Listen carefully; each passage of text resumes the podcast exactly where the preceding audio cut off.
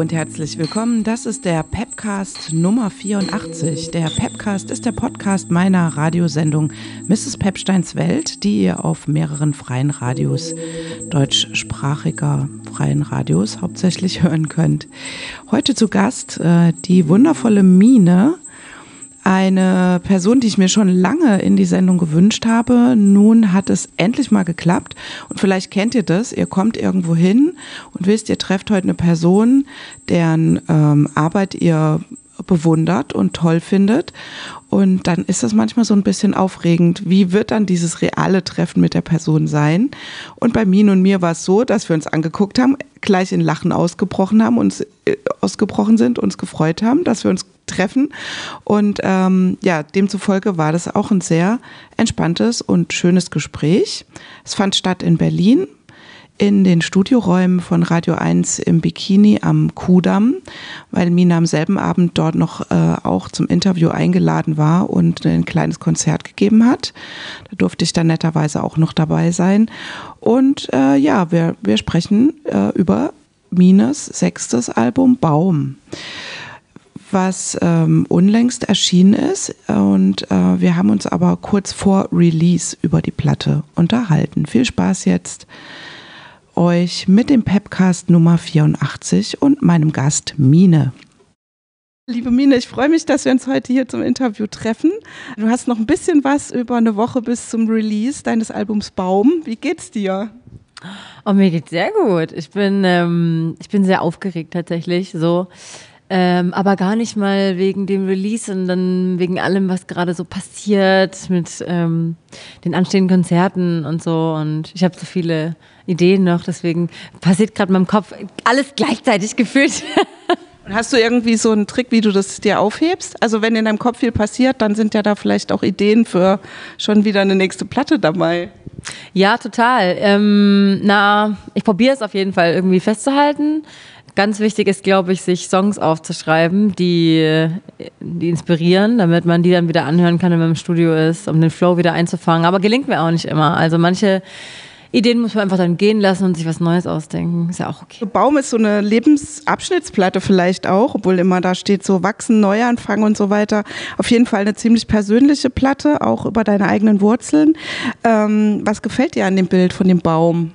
Boah, total viel. Also ich hatte den Song geschrieben und danach habe ich eigentlich direkt gewusst, dass das, dass das Album so heißen wird, weil das so eine große Metapher ist für so viele Dinge, man so viel reininterpretieren kann. Sei es, dass man sich auf die Wurzeln bezieht und ich auch viel über so Retroperspektive geschrieben hatte auf dem Album, aber auch irgendwie, dass man so fest steht und seine Äste überall hin ausstreckt und und auch, dass es so genreoffen ist und viele Verästelungen gibt von verschiedenen Genres, die ich irgendwie Bock hatte mit reinzubringen. Deswegen fand ich das Bild einfach ganz passend.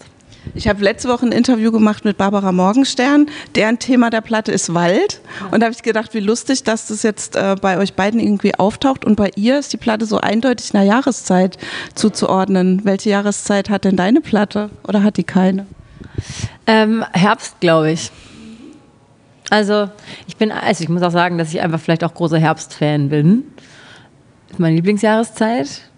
Und das Bild, was ich mir vorstelle, ist eigentlich eher so ein Baum, wo schon ein paar Blätter abgefallen sind. Vielleicht ist das deswegen Herbst. Ja, und es ist so facettenreich auch Herbst. Ne? Da gibt es noch Früchte, aber schon bunte Blätter und so ein bisschen, ja, ich finde, das passt auch ganz gut.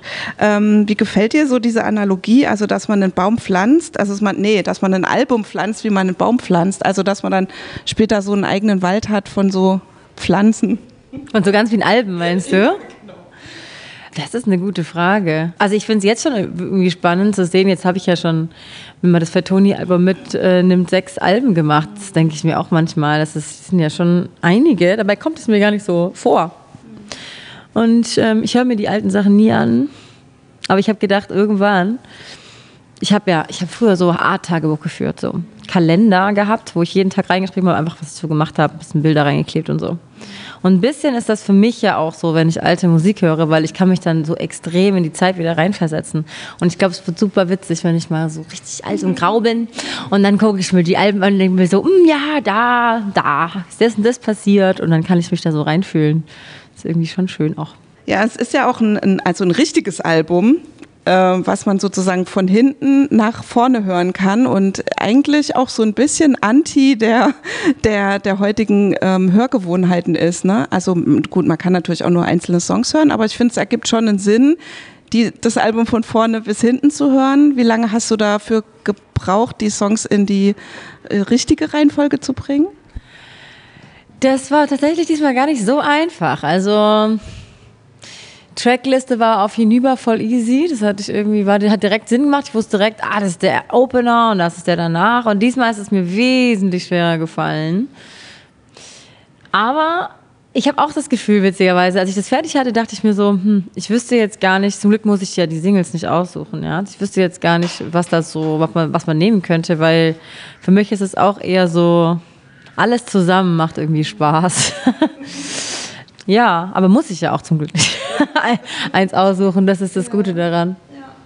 Na, eins meiner Lieblingslieder ist auf jeden Fall, ähm, ich weiß es nicht, weil ich bin totale Freundin von Ambivalenz und zugeben, dass man Sachen einfach nicht wissen kann, ist doch besser als immer so die Schla Schlaue raushängen zu lassen. Ähm, ist es eher so ein Lied an dein, also es ist auch auf jeden Fall, glaube ich, ein Lied an dein früheres Ich, so, aber auch so ein Lied an, an andere, ne, die strugglen und so. Das ist gleichzeitig auch eine Momentaufnahme, weil ich finde, es ist auch ja, so ein Ding mit ähm, immer alles, also so nach außen hin stark erscheinen, tut man ja gefühlt immer nur, wenn man auch eine sehr starke Meinung zu allem hat und die auch öffentlich vertritt. Und ich war schon immer eher jemand, der auch viel so alles in Frage gestellt hat, vor allem mich selbst auch. Und ähm, das finde ich irgendwie inzwischen auch okay, dass, dass ich mich nicht, dass ich dann immer so einen Druck empfinde. Und ich habe immer Leute aber auch sehr bewundert, die halt so ganz krasse Meinungen rausgeblökt haben und denen scheißegal war, ob sie damit jemanden irgendwie auf die Füße getreten sind. Und irgendwie habe ich dann auch irgendwann gedacht, geil, die wissen eigentlich auch nichts. Die, die labern auch nur Scheiß. Ja, letztendlich ist es so. Ein Stück weit ist es auch, finde ich, ein, ein, Song, der ja jetzt auch gut in die Zeit, also generell so in die aktuelle Zeit passt. Auch wenn er wahrscheinlich schon ein bisschen älter ist. Ja, irgendwie schon, ne? Also ich meine, gerade im Moment halt in der politischen Situation, also ich finde es schon sehr, sehr wichtig in äh, Momenten, irgendwie in Anführungsstrichen Flagge zu zeigen und halt zu sagen, ähm, hier, ich erhebe mein Wort gegenüber Menschen, ich möchte ein Rücken sein für Communities, irgendwie Ally sein oder so, aber in manchen Situationen ist es auch halt oder muss auch legitim sein, einfach nichts zu sagen, besser als wenn man sich halt irgendwie äußert, ohne wirklich Plan zu haben das Video zum Song ist ja in deiner alten Schule gedreht. Äh, du ich habe auch irgendwo gelesen, es war dir auch wichtig, das genau in dieser Schule zu drehen. Ähm, ich habe sofort so auch äh, West-Vibes gehabt. Ich lebe ja mittlerweile im Osten und so können Schulen nur im Westen aussehen, die irgendwann so in den 80ern gebaut wurden. Ähm, wie wichtig war dir das genau an der, also warum war dir das so wichtig, das da an der Schule zu drehen? Ach, ich glaube, ich hatte, ich hatte eine richtig schlimme Schulzeit. Also, ähm das waren schlimme Jahre für mich. Also es wurde gegen Ende wurde es besser. Aber ich verbinde mit der Schule vor allem eine sehr große Unsicherheit ähm, und ähm, eine düstere Zeit irgendwie auch so für mich persönlich. Und gleichzeitig war das auch eine Zeit, wo ich oft andere Leute, die mich voll kacke fanden, immer gedacht habe, wow, das sind richtig coole Leute. Ich würde so gerne mit denen befreundet sein, aber die finden mich alle scheiße. Und jetzt denke ich halt auch manchmal, ist es so, ähm, wenn ich das jetzt so sehe und ich jetzt so meine Bubble habe und meine Freunde, mit denen ich mich so unglaublich wohlfühle, dann muss ich fast schon irgendwie grinsen und denke mir, oh Mann, ich hätte so gerne damals schon gewusst, dass die auch alle keinen Plan haben. Und die heute vielleicht denken, oh krass, oder? Ja, ach, darum geht es mir ehrlich gesagt gar nicht. Also ich bin ja auch gar nicht, mein, wir waren, wir waren ja alle jugendlich also ich war ja so ein Mobbing-Opfer, und, aber das, ich glaube nicht, dass irgendjemand davon wirklich so dieses Ausmaß checken konnte. In diesem Alter ist man so jung. Also ich habe da überhaupt keine negativen Gefühle den Menschen gegenüber. Ich habe auch nie das Gefühl gehabt, so, den zeige ich oder so. Das war, das war mir irgendwie nie so ein Bedürfnis, ehrlich gesagt. Und gab es da keine Erwachsenen, die dann irgendwie dich supportet haben, oder? Das war zu der Zeit einfach noch nicht so gängig. Ähm, also es gab durchaus immer wieder mal so einen Stuhlkreis, wenn es so, also wenn so richtig schlimm war, aber es hat die Sache ehrlich gesagt eher nur angefeuert. Und ähm, weil halt es halt gab noch mehr Möglichkeiten, dann sich darüber so lustig zu machen. Ich glaube, der einzige Weg bei sowas ist halt, also es ist halt wichtig, dass man, dass man Jugendliche aufklärt, dass es halt SchulpsychologInnen gibt und dass man äh, ja darüber offen spricht und die Leute ein bisschen besser brieft, aber das war einfach eine andere Zeit noch und das hat man damals einfach nicht gemacht. Da hieß es halt, ja, wenn ich, wenn ich alle jetzt scheiße finden, dann mach dir doch mal Gedanken, warum. Oh Mann, oh Mann, oh Mann. Leider gibt es ja heute immer noch. Ich bin ganz sicher, dass es noch Mobbing gibt. Also da tut sich was, aber es gibt immer noch äh, Leute, die darunter leiden, ganz sicher. Ähm, ja, dann ähm, kommen wir mal zu, zu, zur Hyperpop-Nummer, also Saturday Night mit äh, Blümchen, mit Mine. ja, nichts ist umsonst. Ähm, ich habe gedacht, ist es so vielleicht, ähm, also ist so Geduld haben ein Skill, den du hast? Nein. No. Also ich kann dir sagen, seit ich, ähm, also was ich, also ich rede ja nicht so viel über meine Mutterschaft, aber was ich gelernt habe, ist auf jeden Fall geduldig zu sein, weil wenn man mal zwei Säuglinge auf sich drauflegen lässt und übelst dringend pinkeln muss und nicht gehen kann, dann weiß man, was es heißt, Geduld haben zu müssen. Aber ich bin überhaupt kein geduldiger Mensch, nee. Also lustigerweise, also in dem Song geht es ja darum, dass eine andere Person warten soll und Geduld haben soll. Und äh, in der Reprise holst du das ja aber so ein Stück weit auch ein, so nach dem Motto, ich, äh, nee, ach äh, komm, ich komme jetzt doch oder so ungefähr.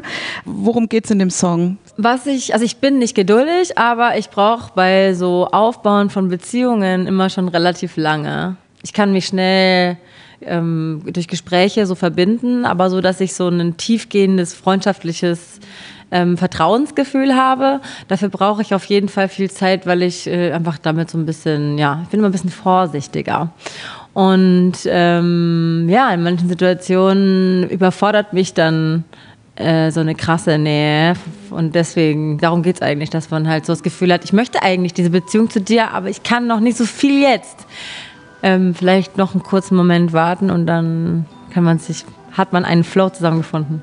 Zu Nichts ist umsonst ist ja ein Video erschienen, sozusagen ähm, so eine interdisziplinäre oder multidisziplinäre Zusammenarbeit von dir und Grafikerinnen und einem Videospieleprogrammierer. Ähm, ja, das ist ja nichts Neues, beziehungsweise du arbeitest gerne auch mit den anderen Handwerken, sag ich mal, zusammen. Was steckt da so dahinter? Bist du, so, bist du auch so, ein, so eine Zockerin? Nee, ich bin gar keine Zockerin tatsächlich. Aber ich stehe total auf andere Kunst. Also egal, ob das jetzt äh, Illustration ist oder... Also ich kann mit verschiedenen Arten von Kunst was anfangen. Und ich finde es immer schön, wenn KünstlerInnen sich gegenseitig inspirieren und man irgendwie so einen gemeinsamen Konsens findet und dann daraus irgendwas entsteht. Und ähm, ich habe irgendwann mal so eine Infinite Zoom-Seite gesehen und war total geflasht. Ich hatte sowas vorher noch nie gesehen und wollte unbedingt sowas machen. Und äh, so, also es gab ganz verschiedene Ideen, wie man es am Ende umsetzt. Und dann, ja, und dann habe ich einfach gesucht auf Instagram nach äh, Illustratorinnen und habe dann über die ODK-Seite äh, zwei gefunden, die mir beide sehr gut gefallen haben. Und die kannten sich aber witzigerweise. Das war irgendwie totaler Zufall. Also es war wirklich so. Ja, irgendwie schon. Und dann haben wir uns getroffen zum Essen und es war direkt so künstlerische Liebe.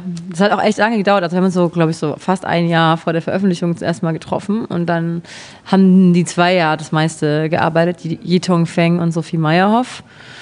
Und dann hatten sie diese Zeichnungen und äh, Moritz Pflüger hat das Ganze dann programmiert und so ist es zustande gekommen. Ja. Und die Ideen für die Bilder, die man da sieht, die sind ja dann manchmal auch analog irgendwie zum Album. Das habt ihr dann auch gemeinsam entwickelt. So, hier mach doch mal das und das drauf. Teilweise waren es äh, Ideen, die ich in den Raum geworfen habe, aber sie, sehr, sehr viele Ideen kamen auch von Sophie und Yitong.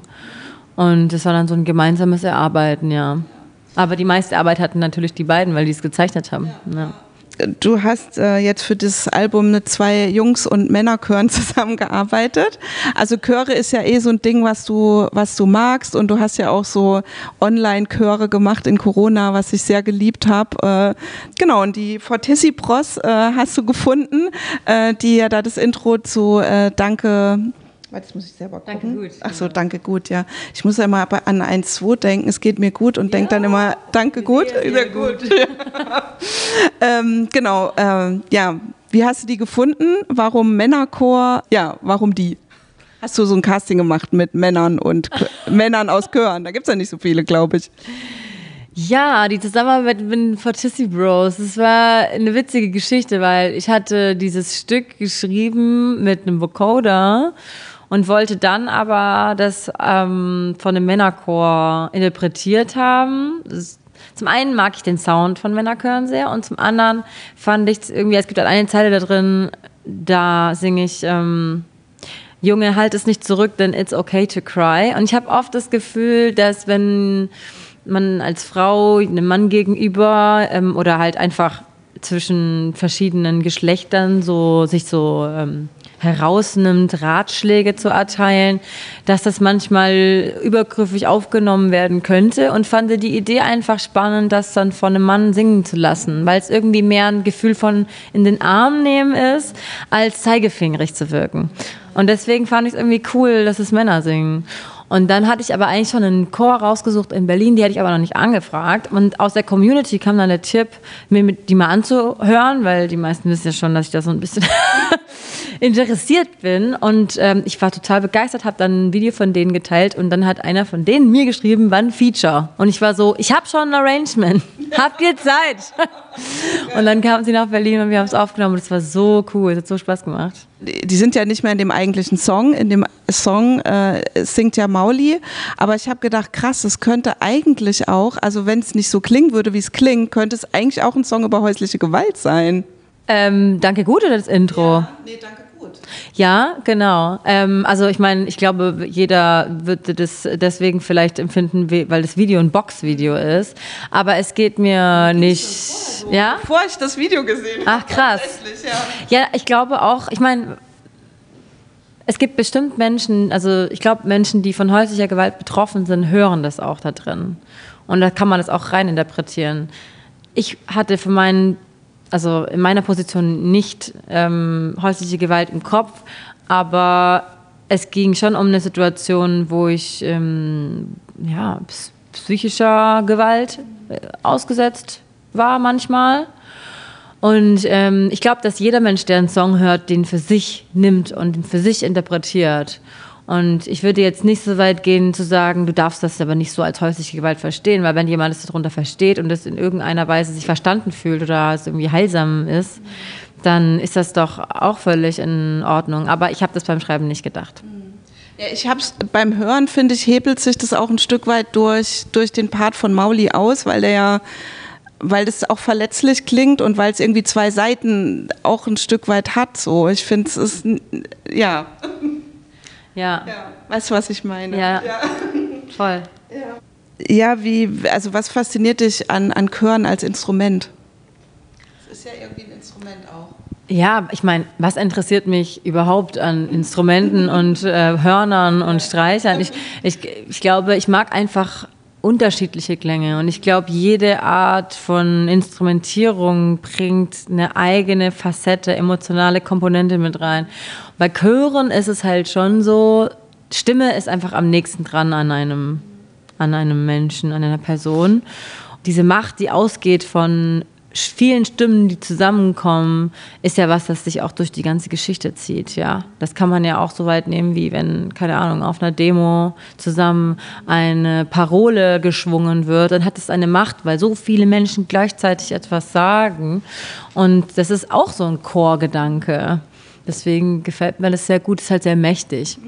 Ja, und dann hast du auch noch mit einem Knabenchor ge gearbeitet. Ich habe mir jetzt leider nicht aufgeschrieben, wie die hießen. Das kannst du mir bestimmt noch mal sagen. Der Knabenchor ist das. Die wurden mir auch als Tipp zugespielt, weil ich danach gefragt hatte. Ich hatte schon sehr lange nach einem Knabenchor gesucht. Entschuldigung. Aber es ist total schwer, einen zu finden, der auf der einen Seite professionell genug ist für eine Studioaufnahme und auf der anderen Seite nicht ausgebucht oder nur geistliche Dinge interpretiert. Weil die meisten Knabenchöre, die gut sind, machen eigentlich nur geistliche ähm, Musik. die hatte ich auch angefragt. Haben nicht geantwortet.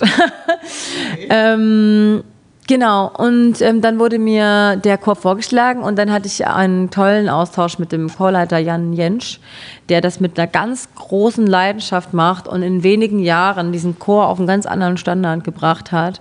Und der war sehr offen und hatte sehr Bock drauf. Und obwohl es wirklich am anderen Ende von Deutschland war, ähm, haben wir dann gesagt, okay, wir fahren jetzt hin und nehmen das auf, weil ich wollte es unbedingt da drauf haben. ich habe jetzt auch voll Blut geleckt. Ich will noch ein bisschen mehr mit Chor arbeiten. Und wie fanden die Kids das so? Also machen, haben die das schon öfter gemacht, quasi mit, mit einer Pop-Musikerin zusammenzuarbeiten? Ich glaube nicht. Ich glaube, das war das erste Mal. Ähm, die fanden es auf jeden Fall cool. Die fanden das spannend, ja. Und die waren, meine, es waren wirklich ja Kinder, ne? Das sind halt Kinder und bevor die in den Stimmbruch kommen. Das, das war sehr spannend auch, weil natürlich die Aufmerksamkeitsspanne ist viel kleiner und es läuft ganz anders wie mit Erwachsenen. Und es war sehr schön. Es hat, ich hatte viel Spaß daran. Und Schattig ist ja dann so ein bisschen dein, äh, der Baumsong, zu, also so habe ich es rausgehört, ein bisschen auch Klimakatastrophe. Also sehr dystopisch ist es auf jeden Fall. Ähm, ist es sozusagen dein, dein Hinüber auf der Platte? Gehe ich da richtig mit der Annahme? Ja, auch. Also so, es geht aber auch um die allgemeine politische Gesamtsituation, ähm, was nicht bloß Klima betreffend ist. Das war auch witzigerweise, weil du gerade Hinüber genannt hast, der erste Song, den ich fürs Album Album geschrieben habe. Es war sehr nah noch an hinüber dran. Und ich fühle mich da aber noch sehr wohl in diesem Song, muss ich sagen. Also so, ich bin auch so ein bisschen, habe mich so aktivistisch ein bisschen zurückgezogen aus Social Media und so, weil mich das alles so ein bisschen abgefuckt hat und ich irgendwie auch keine Kraft und Lust mehr hatte zu der Zeit, was auch eine sehr privilegierte Situation ist, muss man dazu sagen, ne? weil wenn deine Identität mehr mit so politischen Themen verbunden ist und du dem gar nicht ausweichen kannst, dann kannst du nicht sagen, hey, ist mir gerade ein bisschen zu viel, ich ziehe mich zurück. Ja, aber ich hatte diese Möglichkeit ab und an und ähm, genau, darum geht's. In dem Song heißt ja dann so, ich packe mich in Watte oder ne, ich, also diese, dieser Rückzug sozusagen. Ich finde es schön, weil der erlaubt, also du erlaubst es ja dir in dem Fall und äh, ich finde es total wichtig, darüber was zu sagen, dass man sich das auch erlauben muss, du sagst jetzt ein Privileg, aber ja, also ich glaube, es ist, es ist völlig okay, das sich zu erlauben, aber ich finde trotzdem, dass man gleichzeitig sich bewusst machen muss, dass das nicht jedem vergönnt ist. Da ist so ein Schnalzen drin. Ich habe das dann immer so instinktiv so mitgeschnalzt mit der Zunge. Das ist aber wahrscheinlich irgendein Percussion-Instrument, oder? Das ist ein Synthi tatsächlich. Mhm. Ja, aber das ist, der hat auch eine witzige Geschichte, weil ich hatte den Synthi und der war am, also ganz am Anfang war der da und ich liebe den, genau wie der klingt. Das ich liebe den einfach. Und dann hatte ich so ein Update von dem Programm und plötzlich klang der anders, weil es nämlich eigentlich ist es nämlich ein Bug bei dem Programm gewesen. Und dann mussten wir das alte Betriebssystem wieder draufladen, damit wir den Cindy noch einmal so klingen lassen konnten. Das war auf jeden Fall Arbeit. Aber es hat sich gelohnt. Ansonsten äh, könnte ich mich anbieten live. Ich kann es, glaube ich, mit, mit Mund mitschnalzen, habe ich festgestellt. Ähm, ja, wo wir bei den Instrumenten sind, das ist ja eine mega Leidenschaft von dir. Du hast ja auch diese Reihe Suite Instrumente äh, auf Instagram und wahrscheinlich auch auf TikTok, wo ich nicht bin. Ähm, ja, die Instrumente. Hast du dafür schon so ein Lagerhaus oder wo, wo sind die eigentlich alle? Oder hast du so eine Zehn-Zimmer-Wohnung? Nee, um Gottes Willen, nee. Ähm, nee, also die sind tatsächlich alle in meinem Studio. So viele sind es auch gar nicht. Aber, also ich glaube, im Gegensatz zu anderen ist es vielleicht viel, aber ich sammle, bin jetzt keine Sammlerin, weil ich finde, wenn man Sammlerin ist, dann würde man sich auch Sachen anschaffen, die man nicht spielt oder nicht benutzt, sondern einfach nur, damit man sie halt hat und besitzt und so. Aber das war mir nicht der Fall. Also ich habe jetzt keine Gitarren oder so, weil ich kann nicht Gitarre spielen und deswegen wird sich das für mich nicht äh, lohnen sozusagen. Ja. Und äh, gibst du dann manchmal auch welche weg oder verschenkst welche? Also scheint ja dann so zu sein, weil wenn du die dann vielleicht doch nicht, also das passiert ja bestimmt auch, dass du das irgendwo kaufst und dann doch nicht verwendest?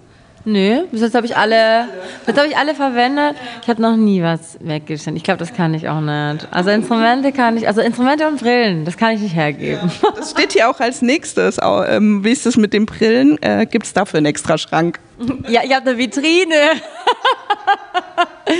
ja, das ist wirklich, also das hat sich, das ist ein bisschen ausgeartet in den letzten Jahren. Aber ich liebe das auch. Also es macht mir einfach Spaß, morgens so davor zu stellen und zu überlegen, welches Gesicht ziehe ich mir heute an? Auf was, wie fühle ich mich heute? Das ist irgendwie so eine schöne, schöne Möglichkeit des Ausdrucks. Ich habe ja auch, bin ja auch gerne Brillenträgerin, aber ich bin jedes Mal neidisch, weil ich denke, krass in meiner Stärke. Also ich war neulich auch mit meinem Sohn irgendwo, wollten wir eine Brille kaufen und der hat sich so eine coole mit so äh, ne, rosa gespiegelten Gläsern ausgesucht und dann die Optikerin gleich so, hm, nein, nein, das geht nicht mit deiner Stärke. Ähm, wie machst du das? Hast du so eine leichte Stärke oder trägst du drunter Kontaktlinsen? Ich hatte minus fünf und deswegen habe ich mir die Augen lasern lassen, weil es so teuer war, die Brillen mit Gläsern zu bestücken. Das war eigentlich der Grund, warum ich die Augen habe lasern lassen. Jetzt im Nachhinein bin ich sehr froh, weil es sehr viel Lebensqualität äh, gibt tatsächlich. Und jetzt bin ich aber auch sehr frei und kann eben alle mit Fensterglas tragen. Also ich habe keine Stärke mehr. Bin sehr neidisch. Also deine Brille heute ist auch mega cool. Man muss sich ja auch die ganze Zeit angucken. Es ist so. ähm, aber ihr könnt es ja im Radio leider nicht sehen. Vielleicht gibt es gleich noch ein Foto von diesem Interview. ähm, Nochmal zurück zu Schattig, da hast du ja mit einer französischen Musikerin noch zusammengearbeitet, die du einfach angeschrieben hast. Äh, wer ist sie und wie bist du auf sie gekommen?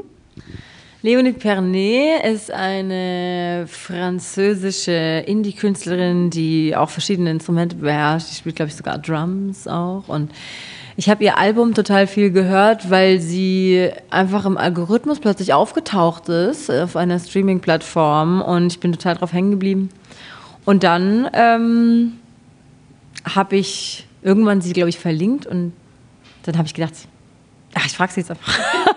Und dann habe ich sie auf Instagram einfach gefragt. Und das ging relativ fix, dass sie ja auch gesagt hat, sie will es machen. Das war, das war irgendwie war es voll surreal, weil ich höre halt total viele französische Indie-Musik von eigentlich fast nur Frauen und finde es sehr inspirierend. Teilweise auch irgendwie finde ich die Kulturlandschaft aus Frankreich interessanter als die aus Deutschland.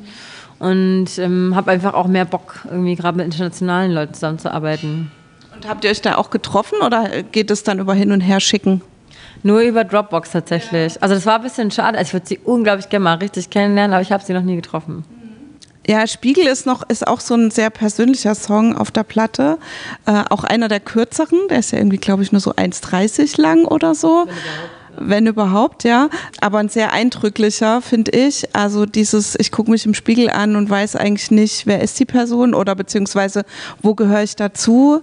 Ähm, ja, ich weiß gar nicht, ob ich da jetzt richtig eine Frage dazu habe, aber äh, Spiegelbild hast du ja, also das ist jetzt ja auch nicht ein Thema, was neu ist. So, ne? Im Spiegelbild ist es ja auch so ein bisschen drin. Ja. Ja, voll. Also ich glaube, im Spiegelbild geht es voll viel so um Änder, Veränderungen. Ähm, in Spiegel geht es eher ähm, um die Einstellung zu sich selbst. Also ich war einfach die meiste Zeit meines Lebens äh, sehr, also überhaupt nicht selbstbewusst.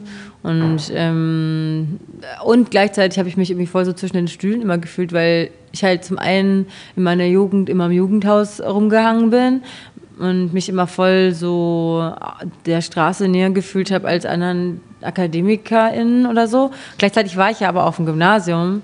Meine Eltern waren beide, beide kein, waren beide, haben beide kein Abi gemacht, ja. Und irgendwie war das, war ich so ein komischer Hybrid. Ich habe mich weder da zugehörig gefühlt, noch da so richtig.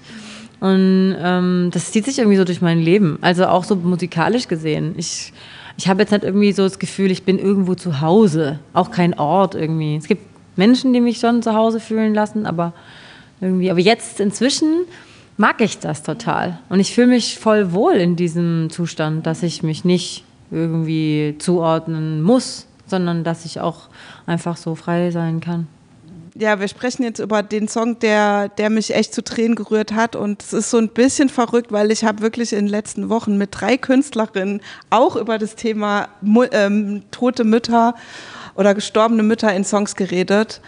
Und ich finde Staub einfach so einen krass guten Song. Meine Mama lebt zum Glück, aber ich finde es wahnsinnig berührend, wie du da über, also wie du das Thema da angehst und wie du über deine Mutter schreibst. Und es ist einfach so ein schöner Song, das muss ich dir sagen. Und ähm, mich würde interessieren, warum, also der ist ja sehr persönlich und äh, man muss sich ja entscheiden, ob man das wirklich auf eine Platte packt. Ähm, warum war dir das wichtig, dass auch andere den Song hören? Hm, ich weiß gar nicht, ob es mir wichtig ist, dass andere den Song hören. Ich glaube, ich habe beim Schreiben, also beim Schreiben habe ich überhaupt nicht darüber nachgedacht, dass es mal veröffentlicht wird. Ich sage zwar eher so zum mal Luft machen von dem Thema, weil ich irgendwie nicht so richtig so eine Trauerphase hatte. Und also ich bin auf, ich habe auf jeden Fall Respekt vor der Veröffentlichung, weil ich habe ja schon öfter mal so melancholische Songs geschrieben und durchaus passiert es dann, dass sich halt andere Personen da ähm, mir gegenüber dann öffnen, was ich auch äh, total nachvollziehen kann, weil wenn ich Musik höre, dann habe ich auch eine Nähe zu den KünstlerInnen und fühle mich denen verbunden. Aber das ist für mich meistens voll überfordernd dann, weil ich die Leute ja im meisten Falle gar nicht so ähm, richtig kenne. Aber ich habe sehr viel gefühlt und ich fühle immer noch total viel dabei es macht mit mir emotional einfach total viel. Und ich habe dann so das Gefühl gehabt, es hat eine künstlerische Daseinsberechtigung. Und deswegen wollte ich ihn trotzdem veröffentlichen. Ich glaube auch, dass es vielleicht, weil ich wird es noch Momente geben, wo ich das vielleicht denke, das hätte ich mir vielleicht sparen können. Aber auf der anderen Seite denke ich mir, vielleicht ist es auch einfach meine Art, mit dieser Trauer umzugehen. Also ich finde es total super, vor allen Dingen, also klar, wenn man selbst Kinder bekommt, dann, dann stellt man sich da auch nochmal andere Fragen. Ich habe die Fragen jetzt mir auch gestellt, als meine Tochter ausgezogen ist, weil ich gedacht habe, so, fuck, die ist jetzt 20 und kann alles nochmal von vorne anfangen und ich bin fucking 50 und natürlich kann die auch nochmal irgendwas Neues anfangen. Aber diese Zeit kriegst du ja nie wieder und das ist, also das ist schon was sehr Starkes, so eine Mutterschaft oder eine Elternschaft ähm, und ich glaube, den, den Respekt gegenüber den Eltern, also ich würde jetzt nicht so weit gehen zu sagen, den kriegt man erst, wenn man selber Kinder hat, aber es ist schon irgendwie was dran, dass wenn das so weitergeht, dass ja, dass das was mit einem macht auf jeden Fall. Ja, ja also es wirft halt viele Themen nochmal neu auf und es äh, wirft ein neues Bild äh, auf, auf, auf die Sache.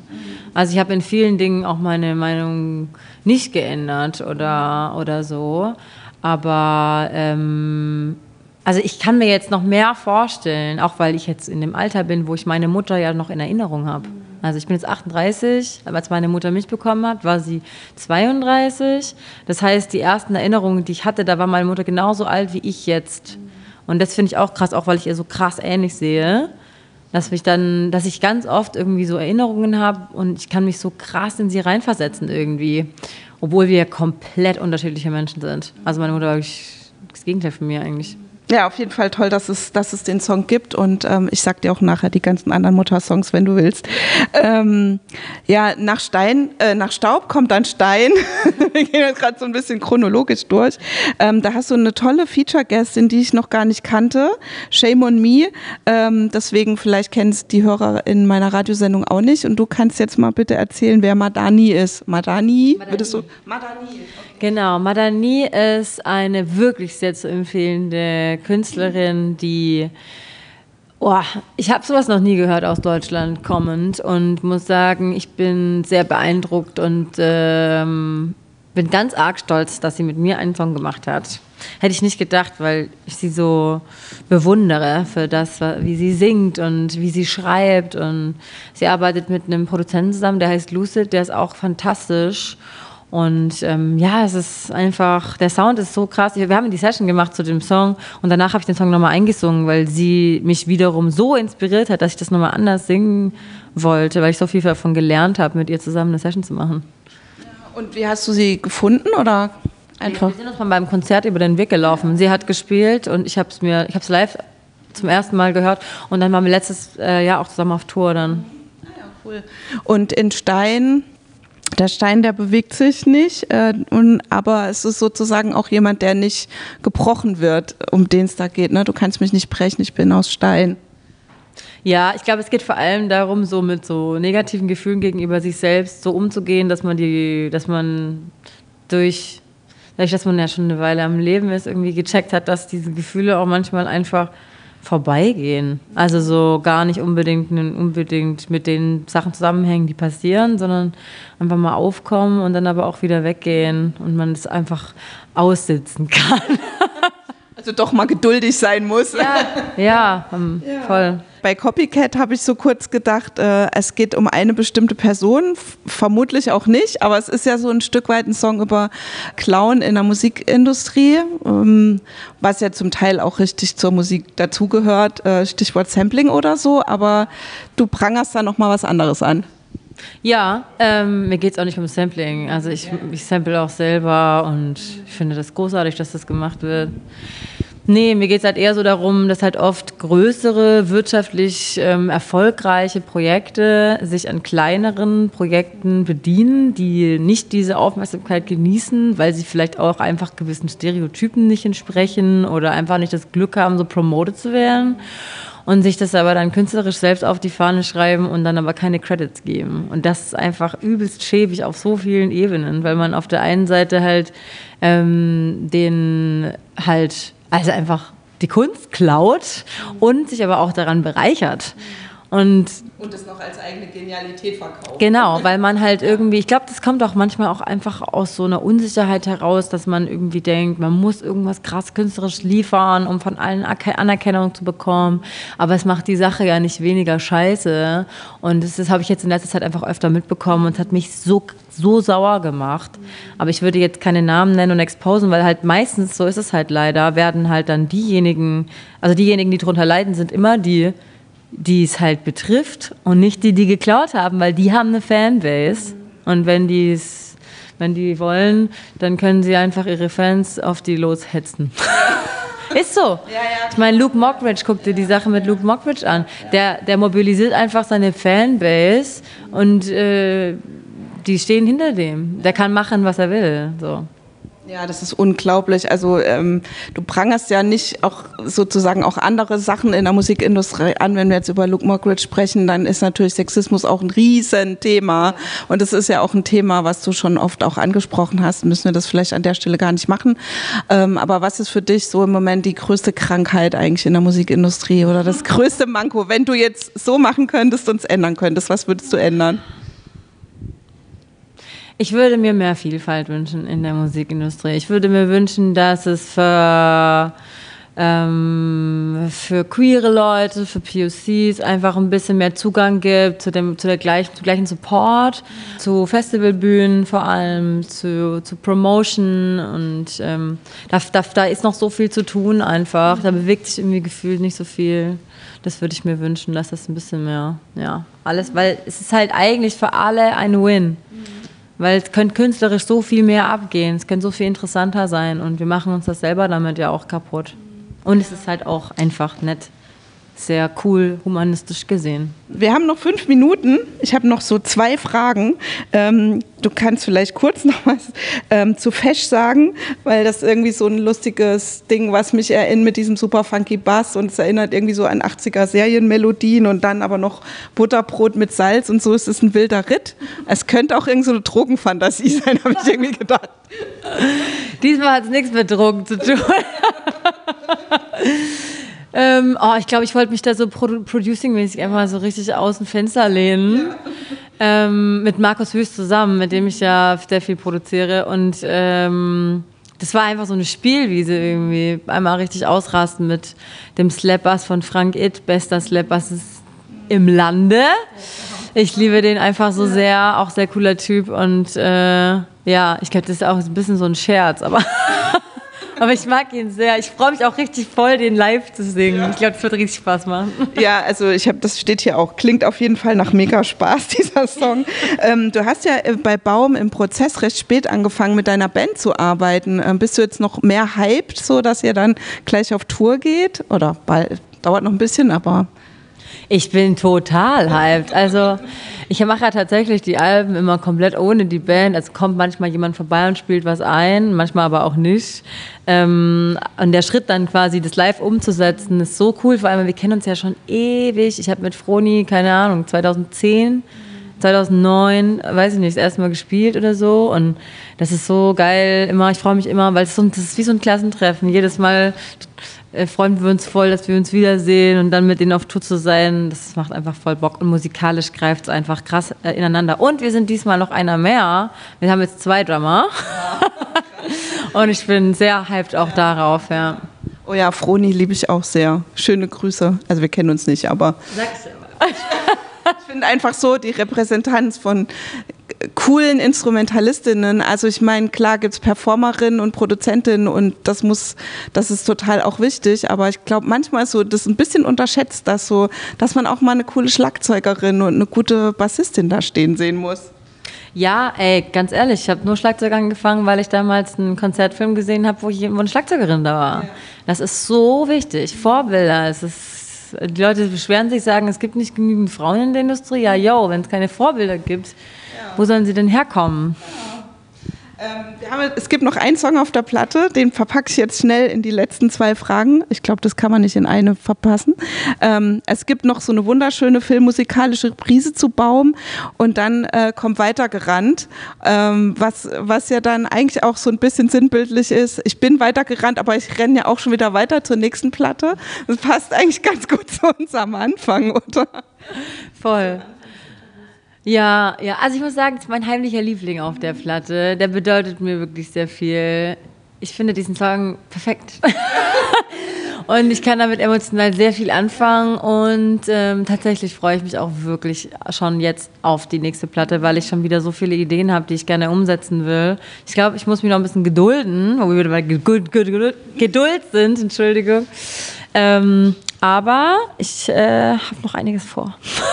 Ja, sehr gut. Ich habe auch hier dazu aufgeschrieben, es ist ja auch irgendwie ein hoffnungsvoller Song finde ich. Und äh, das gefällt mir daran auch sehr gut. Und zum Schluss würde ich gerne noch von dir wissen, welcher Baum wäre dein Album, wenn ein realer Baum wäre, den du pflanzen würdest? Ich wusste, dass irgendwann mal so eine Frage kommt und ich kalt erwischt wäre, dass ich überhaupt gar keinen Plan von Pflanzen habe. ich ich, ich kenne Eichen und dann hört es auch schon auf. Ja. Deswegen kann ich dir die Frage nicht beantworten, ohne dass ich mich selbst belügen würde. Dann danke dir für das Interview, Wien. Ich danke dir, hat mir viel Spaß gemacht.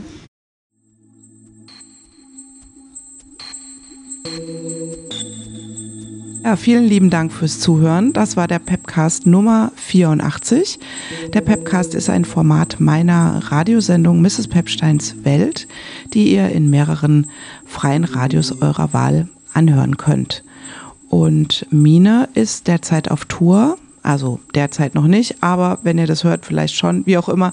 Also im, im Frühjahr ist Mine auf Tour. Die meisten Konzerte sind schon ausverkauft, aber für die Leute aus Leipzig, die das jetzt hören, habe ich eine gute Nachricht, denn im August wird es nochmal ein Mine-Konzert unter freiem Himmel geben und das ähm, wird bestimmt auch sehr schön. Ich habe äh, Mine schon mal äh, in dieser Location gesehen, im Geiserhaus auf der Parkbühne. Ähm, ja, und es, ja, es war ein sehr schönes Konzert und wird bestimmt auch dieses Mal wieder so sein. Ja, ähm, hört euch gerne auch eine meiner anderen ähm, Pod, Pep, Pep, Pep, Pep, Pepcasts an. Ich würde mich freuen und ähm, ich mache diese Radiosendung und diesen Podcast schon ziemlich lange, über 20 Jahre, ehrlich gesagt, sind es schon 25 und deswegen gibt es dieses Jahr im November auch ein größeres Event, um mich mal selber zu feiern für diese ehrenamtliche Arbeit, die ich hier schon lange mache. Ähm, ja, gerne könnt ihr mir auch Lob und Kritik schicken oder mir auch Fragen stellen, entweder via Instagram, Mrs. Pepsteins Welt, oder ihr schreibt mir eine Nachricht an briefkasten at mrspepstein.de. Tschüss, ich wünsche euch noch einen sehr guten Tag für euch. Bis bald sagt eure Mrs. Pepstein.